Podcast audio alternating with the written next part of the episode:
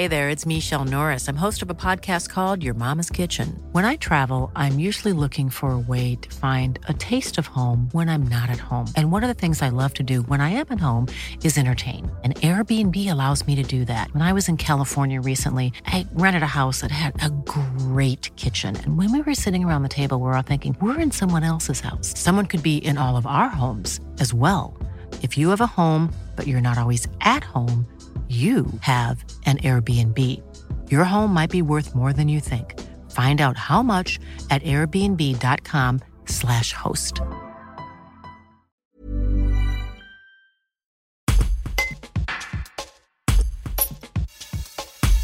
Ce mardi à Châtes, 200 producteurs de noix de la région se sont réunis. L'association des producteurs de noix du Sud-Est y a été créée. Jean-Claude Darlet, président de la Chambre d'agriculture de l'Isère et nuciculteur dans le sud grésivaudan, se félicite de cette avancée dans un contexte de crise. L'année 2022 a été catastrophique pour les producteurs qui ont vendu à perte et peiné à écouler leur stock. Un reportage de Marine Langevin. Moi, je dirais déjà c'est une réussite parce qu'il y avait plus de 200 producteurs présents à l'Assemblée générale. Donc c'est un pari qui est gagné. Donc maintenant, ce qu'il faut, c'est que c'est créé. On a des gens qui sont portés volontaires pour être administrateurs, donc des jeunes et moins jeunes, donc une diversité de production. Donc ça aussi, c'est un point très positif. Et maintenant, il faut qu'on se mette en action. C'est-à-dire, c'est qu'on va avoir, bien entendu, une réunion du conseil d'administration pour élire un bureau avec un président. Mais derrière tout cela, c'est déjà, pour la récolte à venir, déjà de rencontrer les metteurs en marché pour déjà remettre des choses en place, des grilles qualité, des, des seuils peut-être où il faudra qu'on diversifie ou segmente le marché, peut-être aller relancer de la promotion de la noix de Grenoble, mais pas que euh, au niveau des commerces, euh, de revoir sur des critères qualitatifs.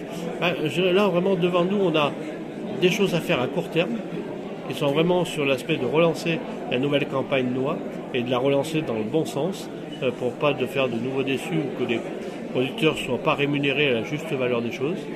Et puis, à plus moyen et long terme, c'est d'être en parallèle avec la structuration du Sud-Ouest, pour être assez rapidement avec une structuration nationale et être représenté à différentes structures, notamment la Fédération nationale des producteurs de fruits, mais aussi à Interfel, à l'interprofession des fruits et légumes, euh, mais aussi être en relation avec les ministères pour pouvoir faire avancer les choses, notamment des dossiers de réhomologation, des dossiers sanitaires, euh, mais aussi de pouvoir être présent et de pouvoir faire pression là aux grands metteurs en marché, mais aussi à la grande distribution pour qu'on voit de la noix française dans les étalages en priorité et que cette loi-là aussi respecte l'équité de prix entre producteurs, transformateurs, vendeurs euh, et metteurs en marché. Aujourd'hui, il y, a urgence. Euh, l'année 2022 n'a pas été bonne. C'est une année catastrophique pour la noix. Euh, le constat aujourd'hui, il est quand même qu'il y a des producteurs qui ont envie de s'engager. donc il y, a, ce paradoxe de la difficulté, mais aussi de l'espoir pour vous ce matin. Ah ben là, je suis vraiment ravi par la volonté de producteurs, mais aussi de jeunes producteurs, de s'engager dans la démarche.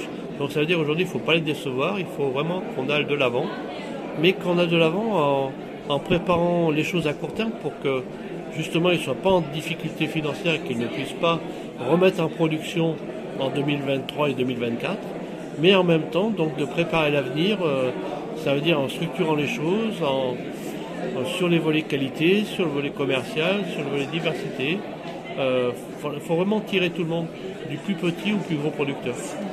Et quel est le, bilan de cette année justement 2022 Quels sont un peu les résultats que vous avez aujourd'hui euh, en cette rentrée? Alors par rapport à 2022, heureusement, il n'y a pratiquement plus de stock dans les fermes. Il y a un peu du stock dans les metteurs en marché, on ne sait pas trop. Euh, on sait que c'est environ 20% en coopérative. Après, sur les autres, on ne sait pas vraiment, mais à mon avis, c'est pas, pas énorme non plus. L'année devant nous est faible en quantité. Problème un peu qualité sur des communes congolais. Euh, ce qui veut dire que normalement euh, il ne devrait pas y avoir de difficulté à écouler cette production, mais attention, euh, le marché européen et mondial est toujours sous tension avec les noix américaines et chiliennes. Donc il faut vraiment qu'on fasse vraiment un travail de communication par rapport aux consommateurs français et qui passe euh, d'environ 200 grammes par habitant, qu'on arrive peut-être à doubler ça.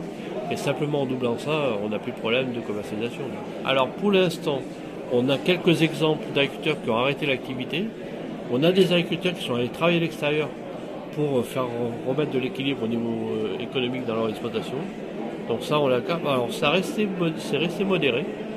Mais là, si cette année des difficultés perdurent, j'ai peur que là pour 2024, 2024 là on voit vraiment l'étendue des dégâts.